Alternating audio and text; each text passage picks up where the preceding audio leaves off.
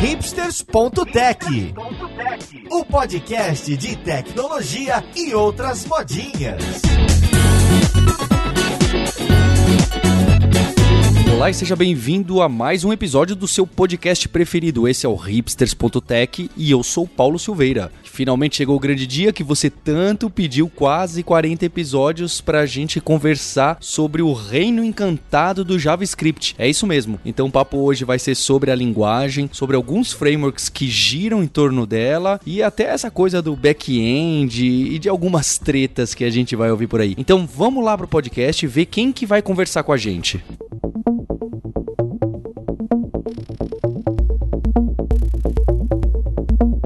E temos um convidado muito especial, o Jadson Gomes, da Brasil JS, desenvolvedor JavaScript há mais de 12 anos. Um cara que eu não invejo apenas o seu conhecimento de JavaScript, mas também a sua barba e o seu cabelo. Como você tá, Jadson? Tudo certo, cara, é isso aí. E além dele, eu tenho o seu co-host que você tanto gosta, o Maurício Linhares. Como você tá, Linhares? E aí, Paulo, eu tô aqui coberto de neve. Pronto então para esse combate do JavaScript? Com certeza, hoje é dia de treta.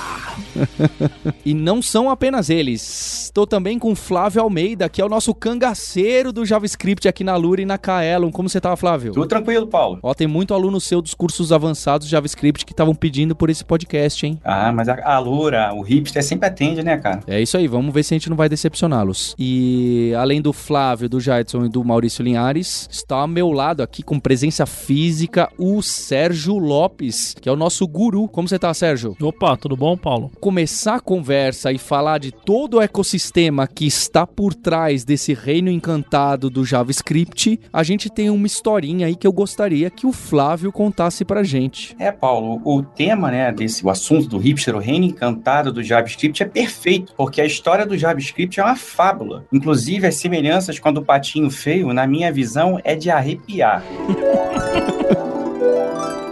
Todo mundo sabe, né, nessa história do patinho feio, há um simbolismo do questionamento da nossa própria natureza, algo que marcou o JavaScript desde o seu lançamento. Olha só o JavaScript, uma linguagem que roda no navegador. Até então, na época lá, 1997, era um navegador era muito limitado. A linguagem JavaScript não acessa banco de dados, não manipula arquivos e não fazia nada de sofisticado e nem era suportada de maneira uniforme entre os navegadores. Inclusive, o JavaScript era considerado como uma linguagem de quinta categoria categoria por muitos desenvolvedores que estavam preocupados com o que nessa época? Em cuidar dos servidores deles. Então, para ser breve, eu acho que a redenção do JavaScript não foi nas mãos dos desenvolvedores de back-end naquela época, porque até então JavaScript era uma linguagem marginalizada. Foi nas, foi nas mãos daqueles que se preocupavam com a experiência do usuário e que não tinham tradição de desenvolvimento, né, no mundo do desenvolvimento. Por quê? Porque a linguagem permitia melhorar substancialmente a usabilidade das aplicações. Eu lembro até hoje, eu não sei se vocês tiveram isso também, eu tinha um modem, um S Robotics 14400. Quando eu me conectava a 1K por segundo, eu soltava fogos. E toda vez que eu preenchia um formulário e submetia esse formulário, eu tinha que esperar às vezes segundos até minutos para receber uma resposta do servidor dizendo que eu tinha esquecido de preencher um campo. Então, quando o JavaScript entrou, ele melhorou muito a minha a, a usabilidade, porque primeiro permitiu fazer uma crítica, por exemplo, de um formulário antes dele ser submetido. Então, a ideia dele foi bem legal. É, mas aí foi então que caiu a ficha para essa galera aí mais pauleira de desenvolvimento, porque quando a web foi lançada, as aplicações web eram bem diferentes das aplicações desktop. Então começou a se pensar o seguinte, pô, se o JavaScript me permite fazer uma crítica, por exemplo, uma validação de um formulário, me permite dotar a minha página web de um comportamento dinâmico, por que, que eu não tento empregar uma carinha de aplicação desktop nas aplicações web? Eu sei que isso é totalmente questionável, tratar uma aplicação web por desktop, mas foi isso que atraiu atraiu essa galera que até então não dava a mínima para o JavaScript, atraiu essa galera para voltar a investir no JavaScript e tentar dar nas aplicações web uma carinha aí de aplicação desktop. Aí eu vou parar por aqui porque a gente sabe que o patinho feio teve que capinar muito porque tinha problemas de, de compatibilidade,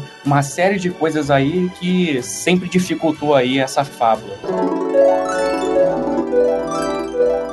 Pegando então o gancho, faz sentido. O JavaScript começou a, a aparecer melhor aí quando começou a ser usado para melhorar essa nossa experiência nos sites. Mas por que que ele ainda ficou tão obscuro naquela época que o pessoal apostava ainda em rich internet applications aí, naquele negócio todo do Flash, do Silverlight, do ActiveX e, e tanta tecnologia estranha que surgiu e que o JavaScript era esse patinho feio que ninguém queria trabalhar com ele. Por que que vocês, desenvolvedores que estão aqui conversando comigo, não queriam trabalhar com JavaScript e a, até com o resto do front-end, né, HTML e CSS? O que que foi mudando aí? Eu vou me excluir desse grupo aí, Paulo, porque eu tava sempre lá, cara. Eu sempre levei fé. Olha só! Ei, Eu sempre Acreditou no Lá patinho vem, feio, lá vem, lá vem. Olha o defensor aí.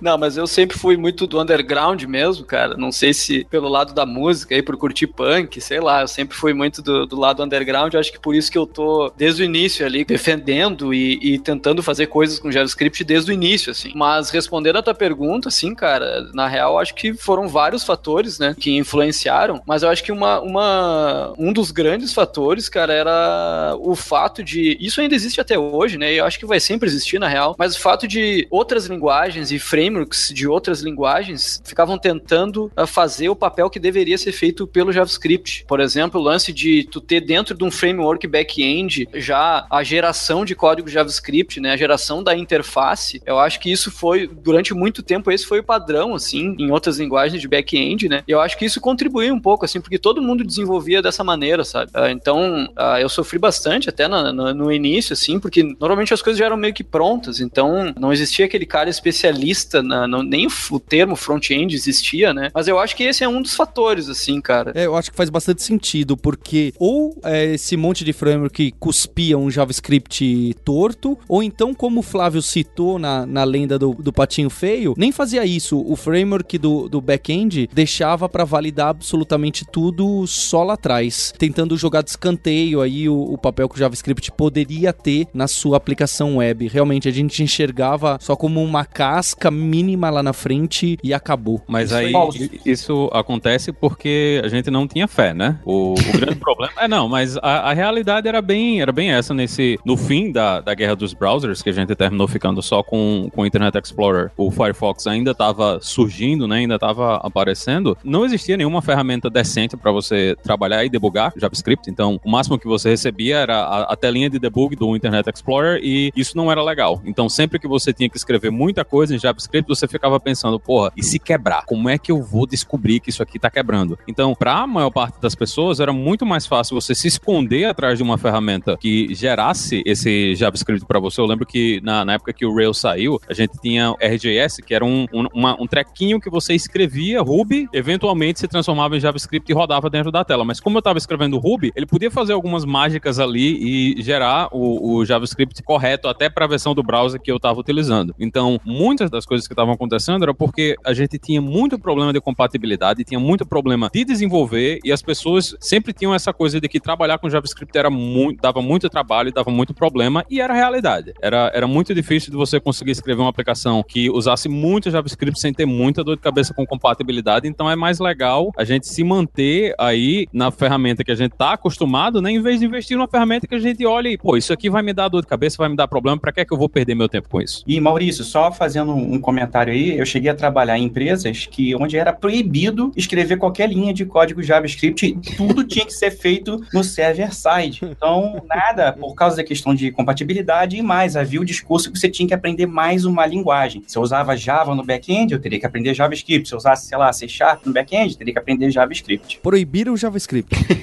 É. Olha só. Acreditem, acreditem. Dessa eu não, não, não tinha ouvido ainda, hein? Não, É, mas é imagina que o Google que fez o Gmail e o Google Maps criou também o Google Web Toolkit. É. Então, assim, Ah, o GWT. Então, assim, sem, sem, sem reclamar, eu, eu usei o Web Você tava falando do Rails, aí eu, eu tava coçando pra falar do GWT. Então, então, o Google, que provavelmente é um dos principais, assim, é um dos principais influenciadores do renascimento do JavaScript com o Gmail, com o Google Maps, com aquela coisa de que dá pra você fazer isso. Eu acho que a gente não tinha visto uma coisa assim que tivesse disponível para todo mundo, para que todo mundo pudesse usar, uma aplicação escrita com muitas JavaScript como elas, e ao mesmo tempo o Google estava lançando também o Google Web Toolkit para você escrever Java que compilava para JavaScript. Então, É. e- e isso era uma realidade no mercado, né? E a gente estava vendo isso no dia a dia. O- as pessoas queriam usar JavaScript, mas também não queriam usar JavaScript. Essa filosofia era bem aceita. Sim, sim, mas o Google continua fazendo isso até hoje, porque é uma empresa muito grande, então eh, várias vertentes dentro da empresa, isso em qualquer empresa, né? Mas até hoje, se for procurar, tem projetos eh, do Google que são exatamente, se tu olhar ele, tu vê que ele é para substituir o JavaScript. Inclusive, essa é uma coisa que o próprio Brandon fala, né? Brandon Nike, o criador do JavaScript, né? Ele falou várias vezes já sobre isso, que é muitas vezes na, na história do JavaScript parece que muita gente realmente tentou derrubar, assim, né? E isso acontece até hoje, de eh, criar soluções que substituam o JavaScript, digamos assim, né? Mas né, ninguém conseguiu, ninguém vai conseguir, né, cara? Uh, você citou o,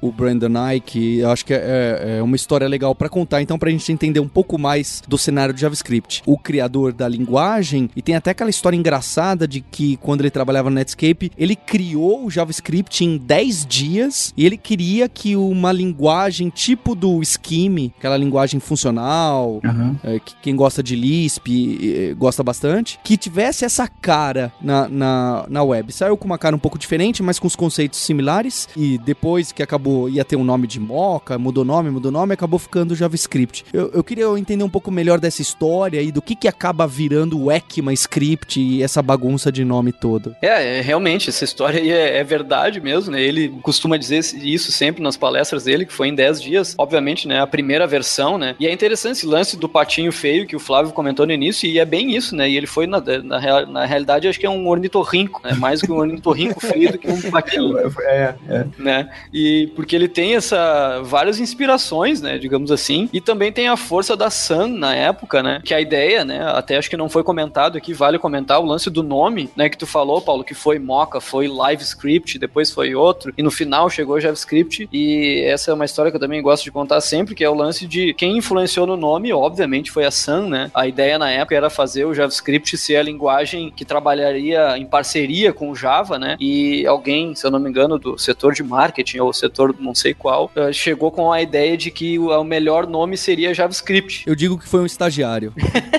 Boa. Porque a confusão que isso causou, a gente confundindo Java com JavaScript, principalmente quem tá hoje. começando. Até hoje. Até hoje, né?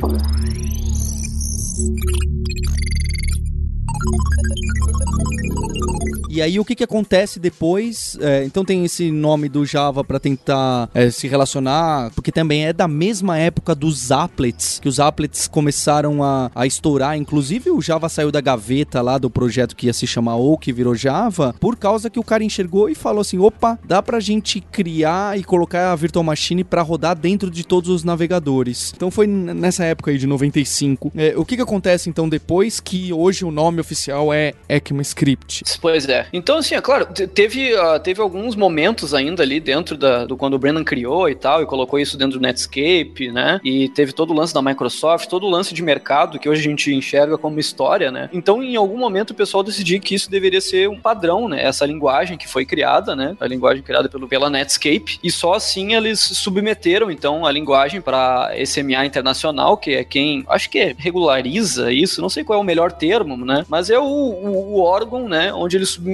para a linguagem ser, ah, ter uma especificação e, enfim, então eh, existe mais uma confusão, né? Com o nome, então muita gente não, não entende o que, que é SMA, né? Se a gente fala, ah, vou programar, ninguém é um programador ECMAScript, mas o nome verdadeiro, então, da, da especificação do JavaScript é ECMA, né? ECMAScript, né? E é ECMAScript 262, né? E o, Fla o ActionScript, na verdade, também é ah, padronizado pela SMA. Agora não vou lembrar o nome da versão, mas também é SMA. E até hoje continua sendo isso, né? Então a gente teve, depois a gente vai falar sobre a, a evolução aí da linguagem, mas então a linguagem, ela, o nome popular é JavaScript, mas o nome verdadeiro da spec, né, é ECMAScript. É igual aquela história, né? Você fala assim, ah, vou lá na padaria comprar uma gilete. Não vai comprar uma gilete, você vai comprar uma lâmina de barbear. Só que o nome gilete ficou tão famoso, tão famoso, que você diz que vai comprar uma gilete. A mesma coisa do JavaScript. E o nome ECMA, gente, eu acho que é até coisa do destino, parece até nome de remédio. E foi um remédio para tentar solucionar esse problema de, de compatibilidade entre os navegadores. Então, uma coisa interessante para a gente só destacar aqui é que o padrão é ECMA, mas cada navegador tem a sua implementação desse padrão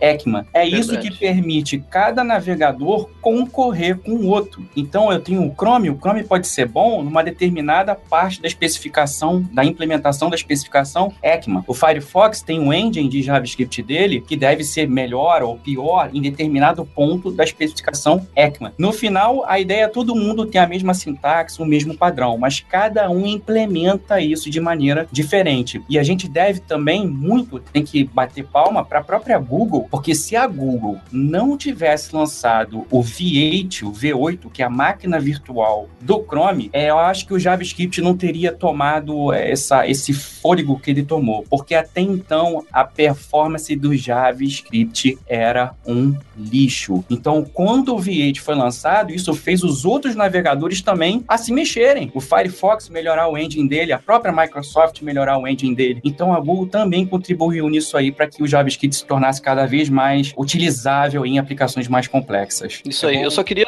dar um falar, só pegar um gancho com o que o Flávio falou, que eu acho que é importante para quem está ouvindo. Também foi a primeira pergunta do Paulo ali, que esse também foi um dos fatores pela falta de popularidade do JavaScript foi esse lance da incompatibilidade, né? E justamente por esse motivo, né, de que cada browser vendor, né, cada empresa que cria o browser precisa fazer a sua implementação, né, a sua engine que vai interpretar uh, o JavaScript ali, né, e vai fazer a sua implementação do ECMAScript. Por isso que durante muitos anos a gente teve esse problema de compatibilidade. Tem também a questão de que o, o padrão ele basicamente morreu, né? No fim ali dos anos 90, o desenvolvimento meio que continuou, mas a Microsoft no geral estava cagando para o que estava acontecendo em cima dessa do padrão, né? O, o 4 não saiu, a galera brigou muito, até que o pessoal do Firefox e mais tarde o pessoal do Chrome resolveram que não, a gente vai ter que organizar isso aí e, e o padrão ele, ele ressurge, né? Ele volta à vida, as pessoas começam a discutir, a discussão começa a acontecer muito mais pelo pessoal que está escrevendo os browsers do que gente de fora, né? Que foi uma coisa que a gente viu acontecer também no, no W3C. HTML e CSS. Que foi a mesma coisa. Tinha o corpo, né? Que era o pessoal que fazia, mas essa galera tava basicamente do lado de fora da implementação de browsers. Então, o JavaScript também acontece a mesma coisa. O pessoal dos browsers começa a participar mais e a própria comunidade ela começa a, a se movimentar de um jeito diferente. Eu acho que muita gente a, a, fala assim que, ah, mas você não deveria estar tá rodando outras linguagens dentro do, do browser, você não deveria usar transpiladores, né? Que é você pegar uma linguagem de programação e compilar para JavaScript, mas muito das funcionalidades que a gente viu em outras linguagens que compilam para JavaScript terminaram se tornando parte da linguagem, né? Terminaram se tornando parte do padrão. Então, termina sendo importante também essa pressão da comunidade e mostrar, olha, isso aqui é legal, por que, que a gente não usa isso? E a velocidade que o padrão anda hoje é muito maior. Então, a gente tem muito mais apoio do pessoal que está escrevendo os browsers e tem muito mais preocupação em manter essa compatibilidade e acompanhar a linguagem, né? Não é mais uma, não é mais a galera que está escondida lá na, na em, em, alguma Ivory Tower, né, que está resolvendo, que está decidindo tudo, agora está todo mundo envolvido, o pessoal escrevendo os browsers está decidindo como é que a coisa anda e o padrão ele se modificou, ele virou uma coisa viva, né? Não é mais aquela coisa que alguém escreve num papel e aquilo ali vira realidade. E nessas especificações que o Maurício comenta, o interessante é que hoje, pelo menos, o movimento é que elas sejam anuais, né? Então você tem eh, modificações na linguagem anualmente, justo porque o mercado ficou mais dinâmico, como ele explicou, que é uma imensa mudança com relação ao passado, que você tinha eh, uma vez a cada um milênio uma mudança no JavaScript. Isso é legal e assim, graças a Deus, como o Flávio disse, que teve esse movimento da Mozilla com o Google, porque cara, se a gente tivesse na mão da Microsoft até hoje tava ferrado, né? Hoje a Microsoft nova, né,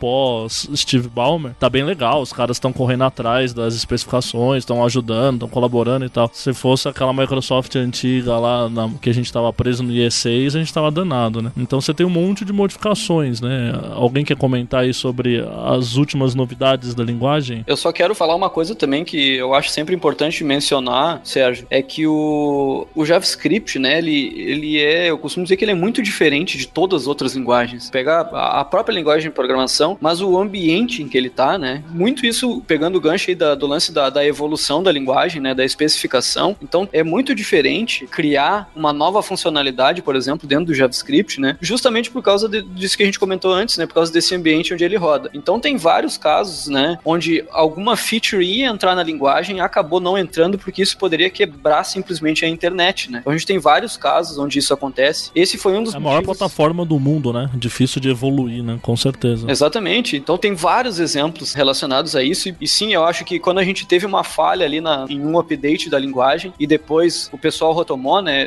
Mencionando o Brandon de novo, eu acho legal de, de comentar que ele é, obviamente, ele é o criador da linguagem, ele é ainda ativo, né? Na, na especificação e na evolução da linguagem. E não só disso, né? Na plataforma web em si. Uh, para quem não sabe, todo o movimento também de, de HTML5, né? Que a gente ficou parado não só no mundo JavaScript, né? A gente ficou parado no mundo web. E o Brandon também uh, tem um papel importante no working group lá do HTML5. Esse pessoal todo se, se comunicava. Então a, a gente, o negócio evoluiu meio que em conjunto, né? Tanto o JavaScript quanto o HTML5. E esse era um, um plano né, das pessoas envolvidas desde o início. E o lance das versões da linguagem, depois que saiu a versão 6, né? ECMAScript 6, agora até já me perdi em qual versão que tá, né? Mas é como o Sérgio falou, é uma por ano. Mas depois de que saiu a versão 6, agora fica muito mais tranquilo. A gente conseguiu passar uma régua, assim, em tudo, né? Várias funcionalidades importantes que a linguagem não tinha entraram na versão 6. E agora, a versão 7, 8, 9 são atualizações menores, né? Que fazem algumas correções para as versões anteriores e algumas funcionalidades novas, né? Uh, acabam entrando nessas novos releases aí do ECMAScript. Agora, fazendo um gancho no que o colega acabou de colocar, é o seguinte: o JavaScript ele é uma linguagem multiparadigma. Você pode programar funcional, pode programar orientado a objeto, pode programar até procedural se você quiser. Então, essa atualização da linguagem, principalmente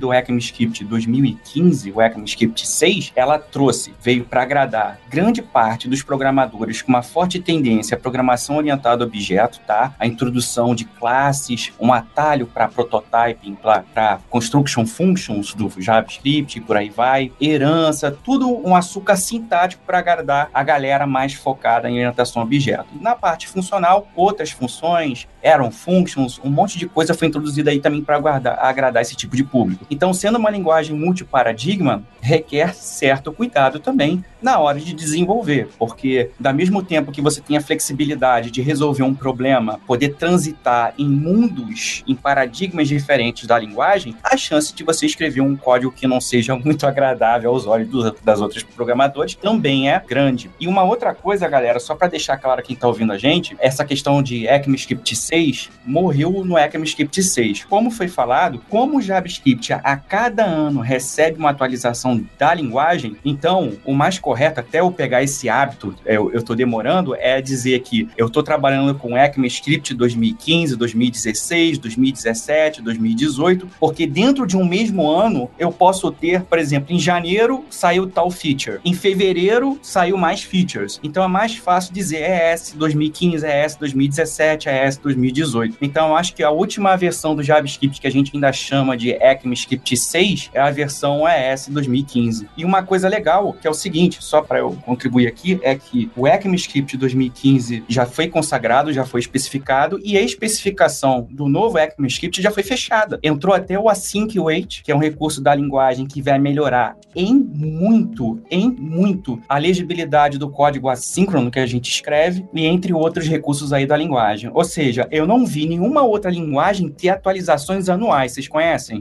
Olha que, olha que Rust atualiza de seis em seis meses, viu? cuidado, cuidado. A, a linguagem que seres humanos utilizam. Eu acho que uma coisa importante também é que você não precisa do suporte total dos navegadores para fazer esse tipo de coisa. Você pode usar transpiladores como o Babel.js, que vai transformar o seu código, né? Ele vai transpilar o seu código da versão que você está usando, né? Se você está usando uma versão mais recente, ele transforma isso aí em ECMAScript 2015 que roda na maior parte dos browsers. Inclusive algumas coisas que podem estar tá faltando no 2015 que o seu browser não suporta ainda, você pode usar isso aí. Então, não existe, você não precisa hoje, você não precisa muito, né? Você ainda precisa se preocupar, não adianta você meter um monte de funcionalidades que talvez sejam difíceis de entender ou que não vão ficar exatamente do jeito que você está utilizando agora, mas é legal porque dá a possibilidade de você testar essas coisas, a maior parte das propostas, né, elas terminam sendo implementadas nos transpiladores primeiro e você consegue testar isso aí, olhar na sua aplicação, ver se funciona e eventualmente eles, eles entram ou podem não entrar dentro da linguagem. Eu acho que isso até ajuda ajuda a linguagem a avançar numa velocidade diferente, porque em vez de esperar que a especificação esteja pronta e você começa a utilizar, você já pode utilizar isso aí e ver se realmente vai melhorar ou vai facilitar o seu dia a dia escrevendo com essa funcionalidade nova. Então, dá para testar as novidades da, da linguagem, né? Coisas interessantes que podem estar surgindo aí, sem que você precise que todos os navegadores suportem a, a essa funcionalidade nova. Outro ponto importante sobre a evolução da linguagem, que eu acho muito relevante, é que a linguagem é, é feita abertamente, né? Inclusive está sendo feita no GitHub já faz um bom tempo. Uh, todo mundo já pode começar a olhar as issues abertas na, no GitHub da, da SMA lá, do TC39, e acompanhar muito mesmo, ah, até antes, né, dessas funcionalidades sair, né? Antes de entrar no, no Babel, por exemplo, né? A gente já pode saber, pô, isso aqui seria muito legal, né? Para quem acompanha lá, ou quem quiser começar a acompanhar, é bem legal porque tu consegue pegar o nascimento de, de uma feature, né? Ou a detecção de um problema, né? Tudo isso acontece lá de forma aberta, isso eu acho sensacional. Só deixar um ponto é, que o Maurício colocou também, é a questão dos transcompiladores, dos transpilers, eles não são usados também só para testes. Você pode usar um transpiler hoje, eles já são bem sólidos para você usar em produção. Tanto isso é verdade que frameworks como Angular, é Vue.js, quando você cria uma single page application, todos esses caras usam algum tipo de transcompilador por debaixo dos panos. Então, para que, que eu preciso esperar o amanhã se eu posso tornar esse amanhã o hoje, usar algum recurso da linguagem? Então, isso tornou é, os desenvolvedores bem folgados, bem tranquilos aí em termos de adoção desses recursos da linguagem.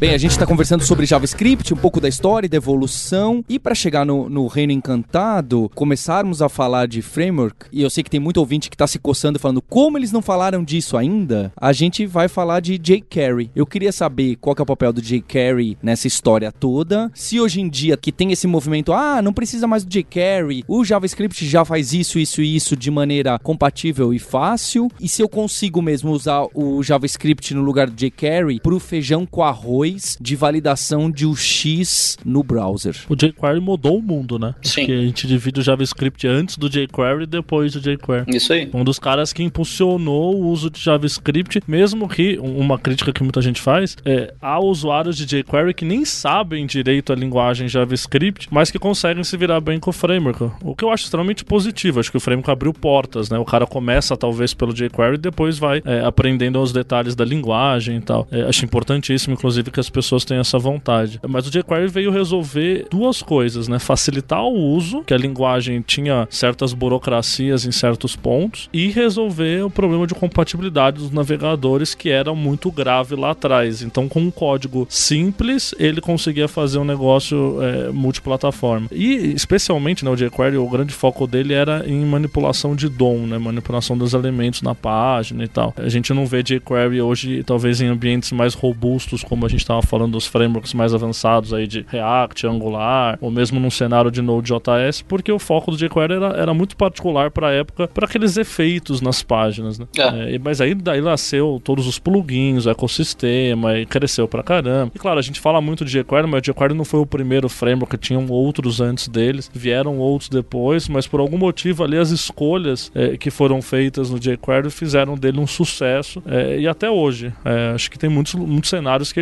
ainda é extremamente válido. E o jQuery se mantém há 11 anos, né? É eu acho que é um framework, uma biblioteca que tem 11 anos aí de tempo aí na estrada. Cara, inspirou muita coisa no JavaScript normal, né? Aquela famosa API do Query Selector, que é chupinhado ali do, das ideias do jQuery e outros, e outras APIs que foram surgindo, Class List e tal. É, não tanto da linguagem JavaScript, mas aí as APIs do browser em si, é, mas por inspiração do jQuery. É. Então, é, ele mudou o mercado, inclusive para quem não usa jQuery jQuery, né? Para quem programa em JavaScript puro hoje em dia, você com certeza é, tem muito menos problemas de compatibilidade hoje, tem muito API simplificado hoje em dia, graças a, ao que o jQuery mostrou pra gente nesses 11 anos. Né? É, eu acho que o seguinte, cara, na real eu tava pensando nisso agora, enquanto a gente fala aqui, que a gente pode comparar, claro, devido às proporções aí, mas o, o jQuery fez o que o ES6 fez, se a gente parar pra pensar, porque também passou uma régua. Olha, é uma régua diferente, mas na época que eles surgiu, ele passou uma régua, todo mundo passou a utilizar o jQuery, né? Porque o jQuery virou o padrão. E o que os browsers não fizeram e o que o TC39 não fez, a gente pode dizer que o John Resig fez e depois toda a comunidade que cresceu em volta do jQuery, né? Então, cara, eu acho, usei jQuery desde o início, acho o trabalho que o John Resig e toda a comunidade fez incrível e sim, concordo totalmente com o Sérgio, ele é um, um marco, assim, na história do JavaScript e mais, ele é um marco na história da, da evolução da web, né? Na época que eu acompanhava as threads das browser engines aí, acreditem se quiser, mas teve uma, um momento na, na Mozilla, pré-HTML5, né? Obviamente, não estavam se pensando nisso, mas que pensaram em embedar o próprio jQuery dentro da engine da Mozilla. Então, cara, esse é, é só reflexo de todo o impacto que uma biblioteca simples, né? Hoje a gente acha que é, que é simples, mas é um impacto que teve em todo o ecossistema uh, web no mundo, né? Vocês fugiram da minha pergunta. Se eu for começar hoje e fazer um, um sistema web que tem uma validação é, normal, mas eu vou, vai ter vários navegadores e talvez uns não tão jurássicos, mas do, do ano passado, eu posso partir direto para JavaScript ou jQuery ainda seria uma opção viável? É uma pergunta complexa essa, Paulo. Até porque você tem muita validação hoje em HTML puro já, com suporte variado em navegadores, tu tem problema e tal. É, mas dá para escrever muito código em JavaScript puro hoje, com certeza. Eu, eu inclusive, é, eu sou fã do jQuery total, tudo isso que a gente comentou, mas eu não uso jQuery há uns anos já. Principalmente porque eu não tô em projetos que eu vejo a necessidade daquele multiplataforma do jQuery, porque os browsers evoluíram muito, então hoje você não tem mais diferença entre browsers. Você pega os browsers modernos. Não. Então você consegue fazer muita coisa com JavaScript. Uma coisa chatinha é que às vezes as APIs do JavaScript são verborrágicas demais, e o jQuery ele tinha aquela facilidade de simplificar a escrita também. Então às vezes você fica com preguiça e bota um jQuery lá só para facilitar, mas não que não fosse possível fazer em JavaScript puro. Daria para fazer com JavaScript sem aquele monte de if no Explorer. Ah, esses if. ifs morreram há um bom tempo já. Morreram. A não ser, claro, que você tem que suportar IE6. Mas Aí- aí- esse aí- tipo aí de if você morreu há um bom emprego, tempo, né? graças a Deus. Aí você desiste do emprego.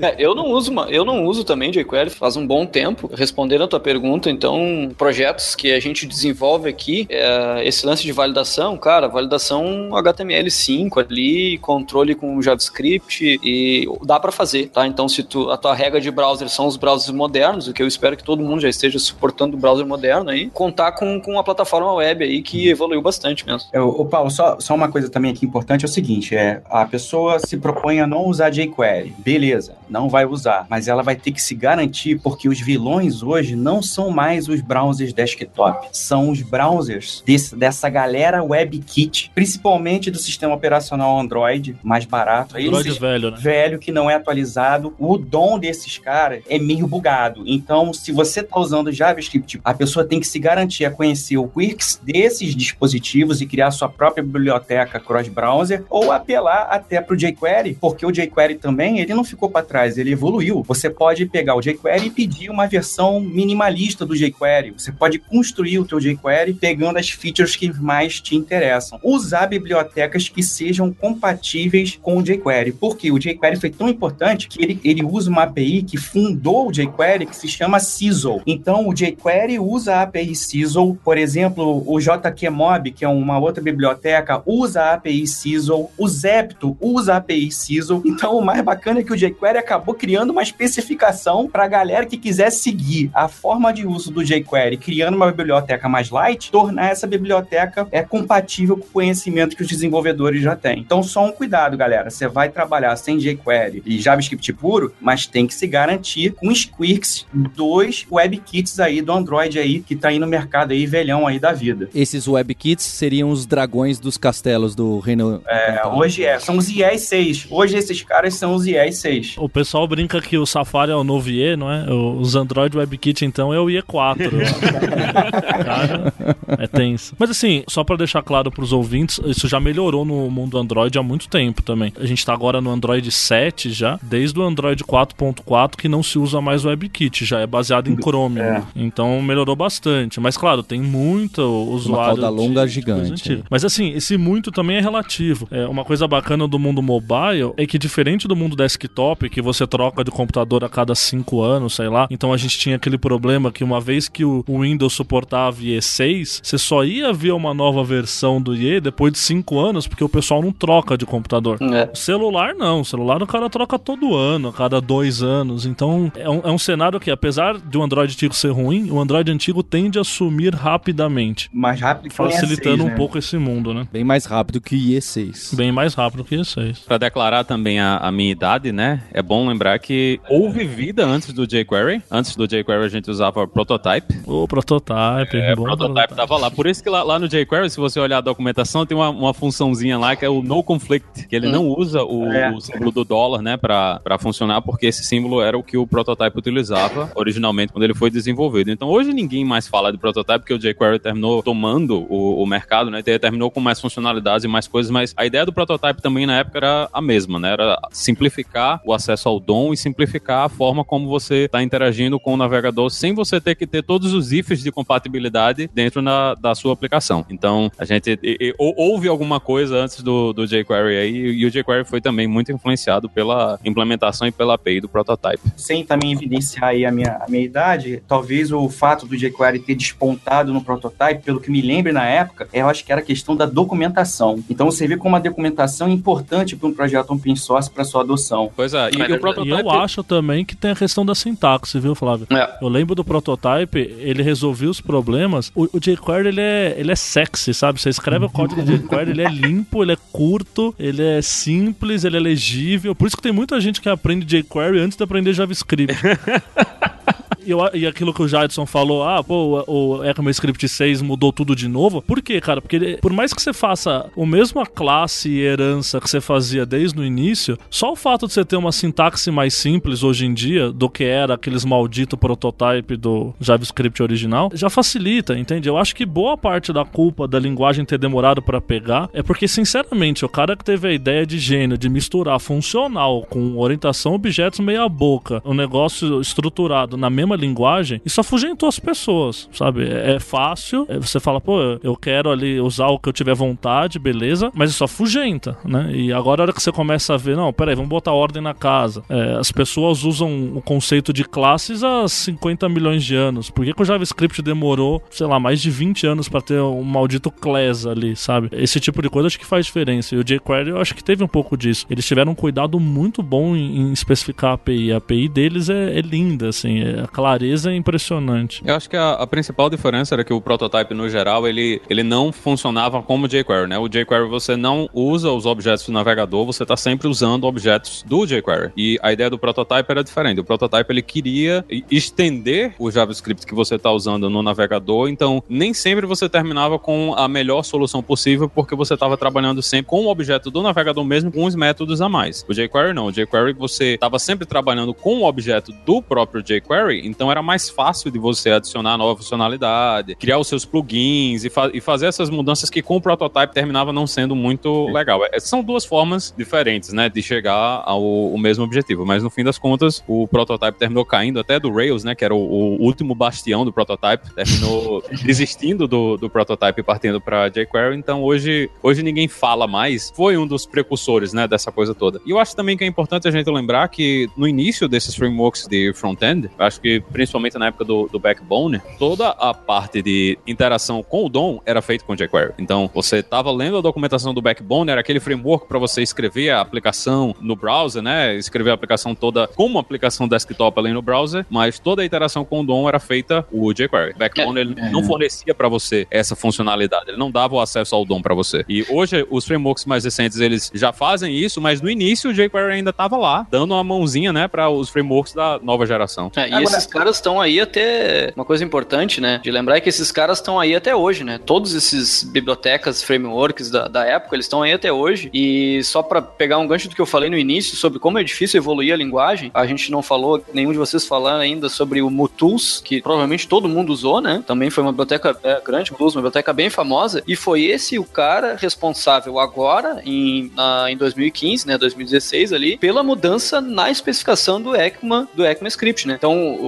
é uma história é, interessante. O, o Mutus tinha um método dentro do array que se chamava includes. Isso desde lá dos primórdios, lá, lá junto com o prototype, jQuery, enfim. Muita gente ainda usa o Mutus hoje. Então, a especificação, né, a ECMAScript 2015, a S6, tinha também o método includes dentro do array. Só que ele se comportava diferente de como o Mutus implementou isso anos atrás. A especificação já estava quase pronta, quase fechada, até que alguém abriu uma, um bug, né, uma issue no GitHub, porque alguém lembrou do Mutus, né, e fizeram uma, uma varredura em vários sites e, e viram que uh, isso ia quebrar todos os sites, todas as aplicações que usavam Mutus. A própria linguagem, a especificação oficial da linguagem agora possui o método array.contains, .contains, justamente para não ter conflito com o Mutus. Acho que a maior parte das linguagens usa contains, né? E aí eles iam botar o contains, aí falaram, então dá outro nome aí, vai. Aí alguém teve a ideia de dar includes, tá nome estranho. É. Mas é o problema que você falou, né? Não dava para mudar porque, sem quebrar o mundo, né? É. Includes é um nome tops. Tops. Acho que era pra gente rir da piada.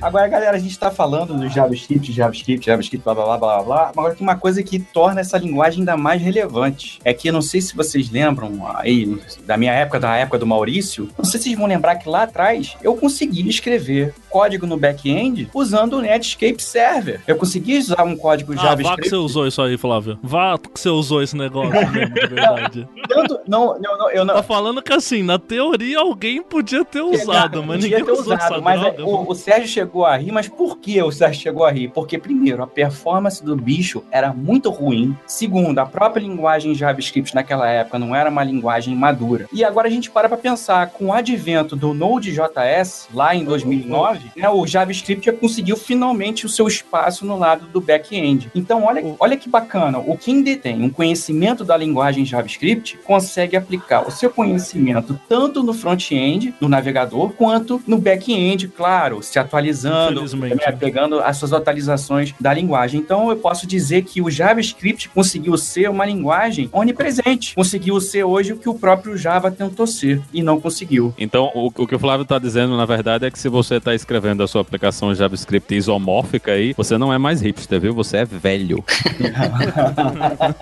Há muitos anos atrás, acho que foi o, o Gleicon Moraes ou foi o Renato Lucinto, estava conversando comigo no, no Hangout sobre novas tecnologias. Ele falou: Paulo, você tem um minuto? Eu falei: tenho. Então entra nessa URL aqui, meu IP barra teste barra comet, não, não lembro o que que era. Eu entrei, aí eu falou: você tá vendo meu mouse mexendo? Eu falava: ah, tô sim. Ele falou: ah, uma aplicação que eu fiz em JavaScript. É, é, é eu uso uma biblioteca que chama Node e, e não sei o que. Eu falei: não, cara, calma lá. Eu olhava aquilo, eu falava: mas como assim em JavaScript? Eu olhei o código fonte, eu falei: como assim código JavaScript? Eu tô acessando. Eu não, não entrava na minha cabeça aquela frase, porque ele não explicou muito bem o que que estava acontecendo por trás. E até há poucos anos, agora talvez já sejam muitos anos, era completamente inconcebível para naquela época que tava o HTML5 CSS3 bombando, falar em alguma coisa do tipo JavaScript está rodando no server side e cuspindo essa informação pro, pro front-end. Até eu entender que quando ele falava que estava rodando em JavaScript, não era o browser dele que estava rodando o JavaScript, eu tava até considerando que ele tava com um servidor, um servidor escrito, sabe, dentro do browser dele e ele liberou a porta, porque não, não entrava na cabeça. Então eu acho que o, o último tópico nosso aí é esse, do, do reino inteiro, dele avançando nos frameworks, dele avançando e, e deixando de ser o, o, o, patinho feio, dele tá em todo lugar, certo? Todos os dispositivos hoje, realmente o que o Flávio falou, quem é a linguagem que tá onipresente, que você escreve uma vez e tá em todo lugar aí, mais ou menos, é o JavaScript e que ele também tá no, no server-side. Queria entender um pouco do cenário do Node.js, tanto dos lovers quanto dos haters.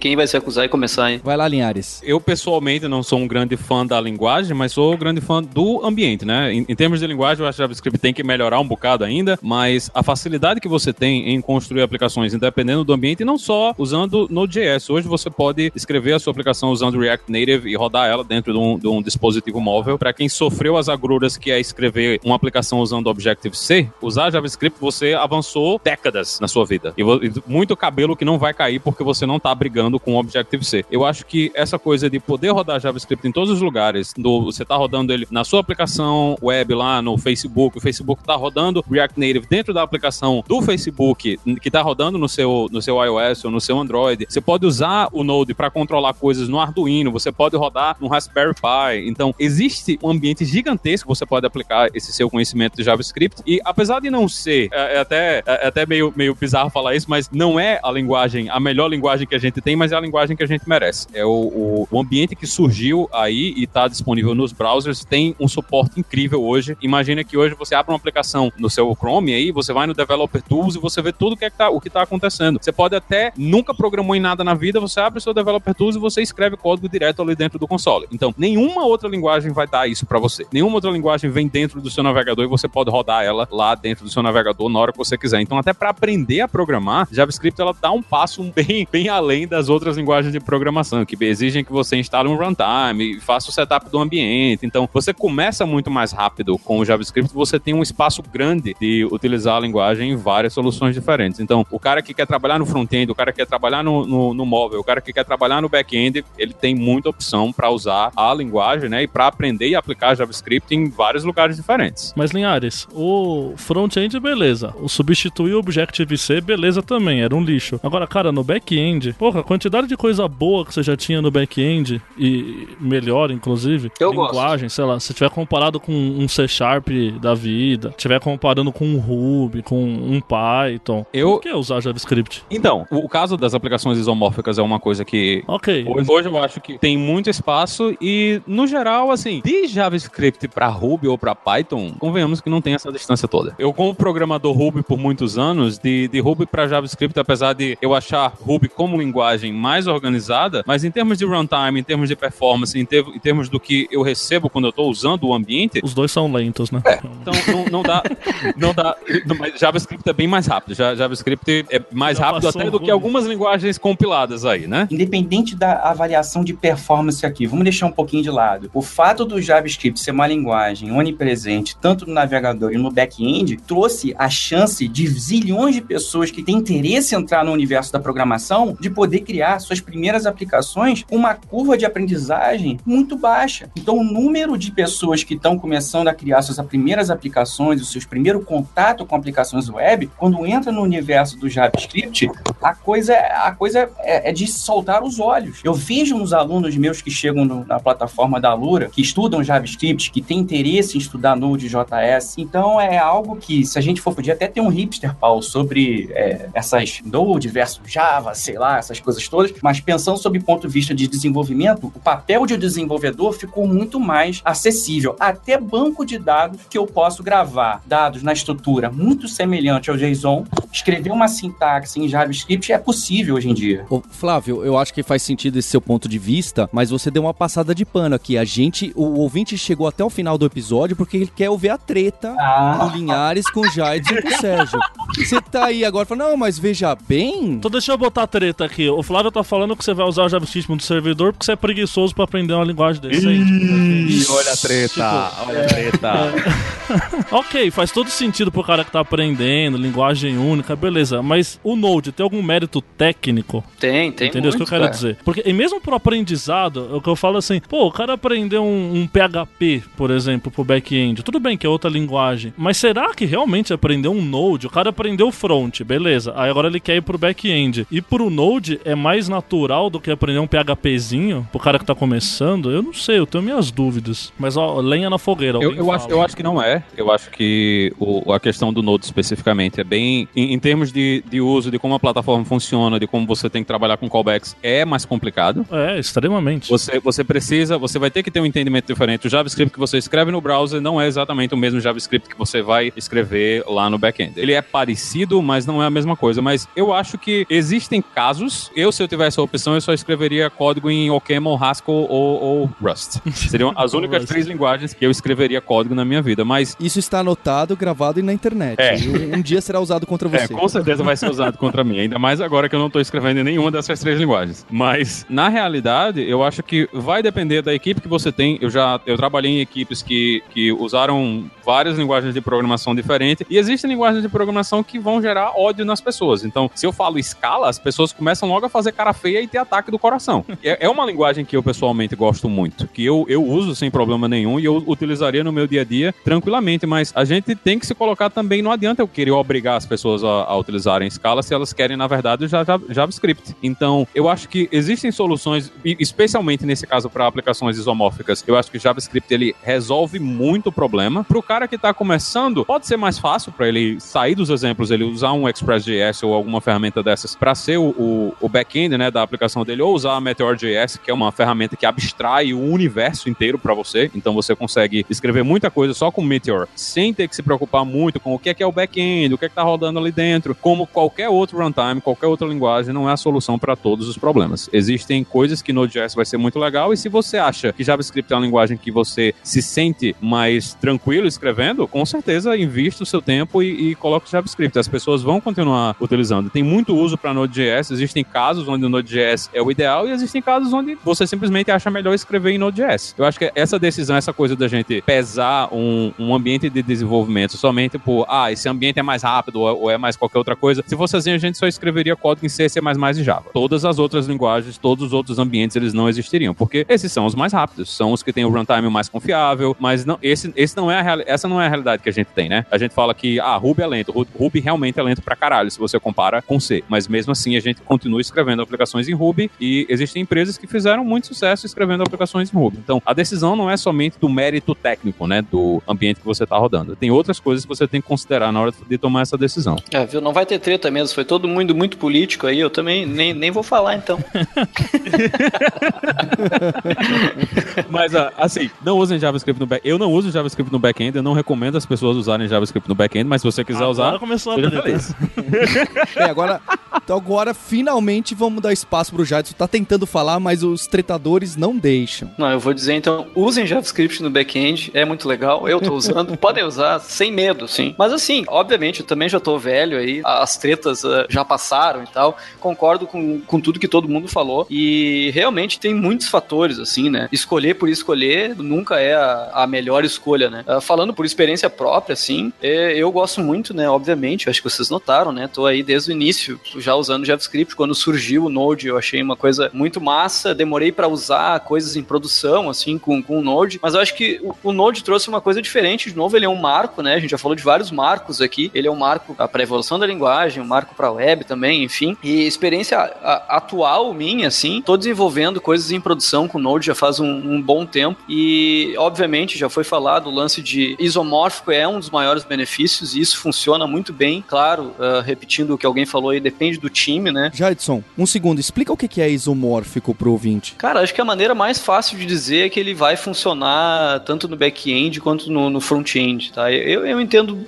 por isso é o que eu tento fazer aqui. E quando surgiu o, o Node.js lá em 2009, essa já era uma, uma promessa, não com esse nome, porque esse nome ah, veio depois. E eu também só fui usar isso de fato muito tempo depois. Mas quando a gente usa isso, a gente começa a ver realmente a, a, a grande valia assim, do negócio, né? De tu poder ter bibliotecas que vão funcionar tanto no, no browser quanto no, no back-end. Não vamos nem chamar de browser e back-end, vamos chamar de ambiente, né? Em qualquer ambiente. Antigamente era o Java que ia rodar na, na cafeteira, hoje é o JavaScript, né? Então aquela tua biblioteca que tu fez para fazer alguma coisa, ela vai funcionar no browser, vai funcionar no ambiente do Node, vai funcionar no ambiente no celular, em qualquer coisa. E por experiência própria eu tenho trabalhado assim. Obviamente o time que eu trabalho, o time aqui na minha empresa, todo mundo também tá nessa mesma vibe assim, né? Todo mundo gosta muito. A gente sabe os problemas e eu acho que esse é o grande diferencial, né? Tu saber identificar onde que estão os problemas e obviamente não, não dá para usar em, em todos os lugares. Eu gosto até, tá? Confessando aqui, eu às vezes uso até onde não, não se deve usar, tá? Porque ah, aquele lance, é, é-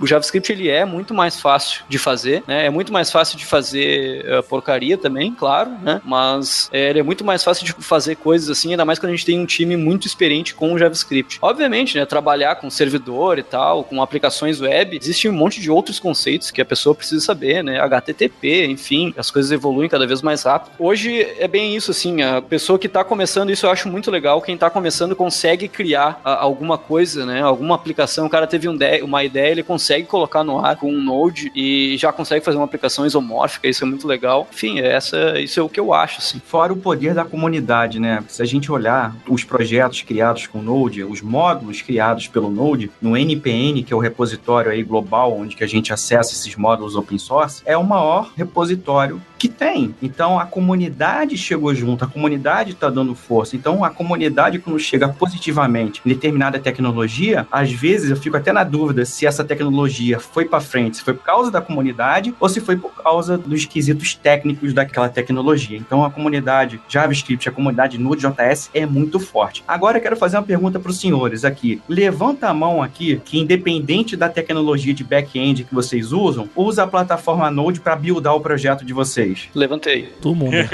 Ninguém escapa dessa, não.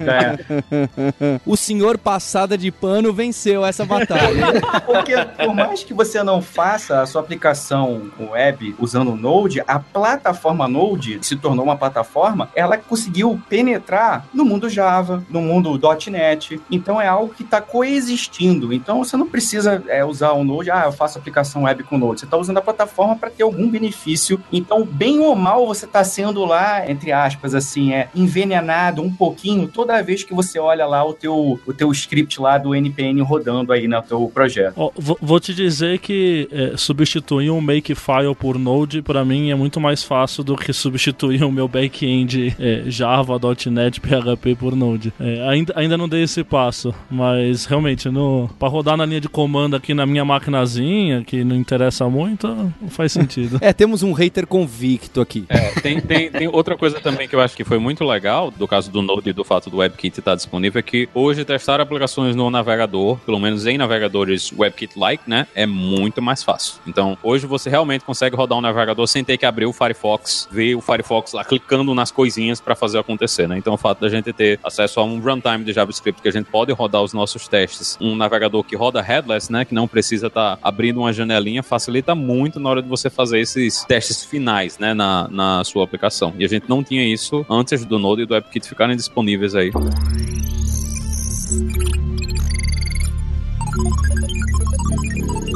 Jadson, antes de finalizar, eu queria que você falasse um pouquinho sobre é, comunidade, em especial sobre Brasil JS, é, o evento que você é um dos realizadores e o que, que o pessoal que está gostando de JavaScript, o ouvinte que quer saber mais, onde ele deve participar, o que, que ele deve ler, o que, que ele deve acompanhar, é, onde ele fica sabendo de eventos. Cara, sobre comunidade, assim, eu nasci em comunidade e a Brasil JS nasceu uh, muito em conta da comunidade, né? A Brasil JS Conf, para quem não sabe, é a maior conferência de JavaScript do mundo, né? E a gente uh, usou isso como slogan, uh, acho que foi em 2012 ou 2013. O Brasil Test já vai para a sétima edição, agora em 2017. Ela é realmente a, a maior a conferência de JavaScript do mundo, porque no formato que a gente faz, que é uma, uma palestra só por vez, em 2016 a gente teve 1.600 participantes. E ninguém no mundo inteiro fez isso até hoje, a não ser nós aqui no Brasil, né? E nós como Brasil JS. Vou te falar que é um puta evento, viu? Eu fui na edição de 2016 e assim, o, o nível do público público é, e o nível dos palestrantes é muito bom. Eu não digo nível no sentido de, ah, só vai pessoas avançadas. Não, o nível de pessoas interessadas e as discussões que são levantadas foi, foi muito legal. Não à toa estamos patrocinando e puxando o saco, né? Não,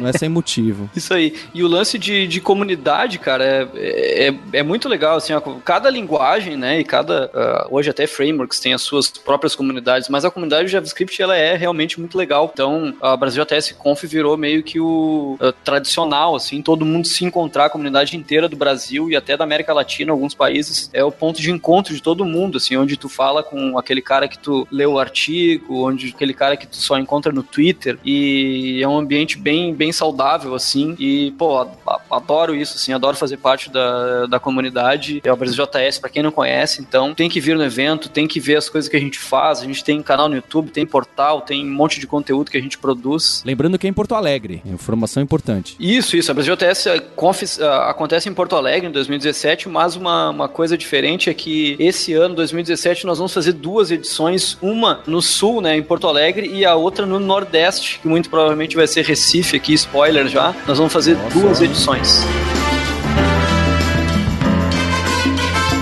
Fazendo esse encerramento, eu queria falar que o, o JavaScript também é uma excelente opção para quem está começando a programar. É essa minha opinião pessoal e, e, de muita gente que trabalha com ensino de computação. Justo por esse motivo dele estar tá em todo lugar e dele estar tá especialmente no browser e você não precisar instalar um compilador, um editor, abrir o terminal e fazer um monte de coisa, um setup grande para começar a ver o código rodar, para poder mostrar para o seu amigo, isso é um atrativo enorme para considerar o JavaScript como primeira linguagem de programação para uma pessoa. Então, se você está aprendendo, você tem um amigo ou uma amiga que está começando os passos na carreira de programação, de tecnologia, o JavaScript, além de estar tá em todo lugar e ele vai acabar esbarrando com essa linguagem, é uma forma muito simples e, e amigável de você entrar aí nesse mundo. Então, essa é a minha opinião pessoal e uma grande vantagem do JavaScript está sendo adotado como primeira linguagem por muita gente. Na Lura, no online, a gente tem curso de JavaScript, de C e, e, e de Ruby para quem está começando, mas na, na no presencial, a gente focou bastante no, no JavaScript. A gente viu que a aceitação melhorou muito. Você não ter que abrir o terminal e digitar e, e conhecer diretórios que hoje em dia as pessoas que estão começando com, com computação não conhecem tão bem o terminal do Matrix. Para quem sentiu falta de Angular, de React. Vale lembrar que tem o episódio de número 16 sobre SPA, Single Page Applications, e também a gente vai ter futuros podcasts específicos sobre o assunto. Um recado importante que é para você dar uma notinha aí no iTunes e na Play Store, vai lá no podcast, marca cinco estrelas que você vai ajudar a divulgar o seu podcast favorito e consulta o hipsters.jobs, a nossa plataforma de divulgação de vagas que tem um monte de coisa de JavaScript, seja front-end, seja back-end, e é isso aí aí. Então, hipsters, ponto abraços e a gente se vê na próxima terça-feira. Tchau!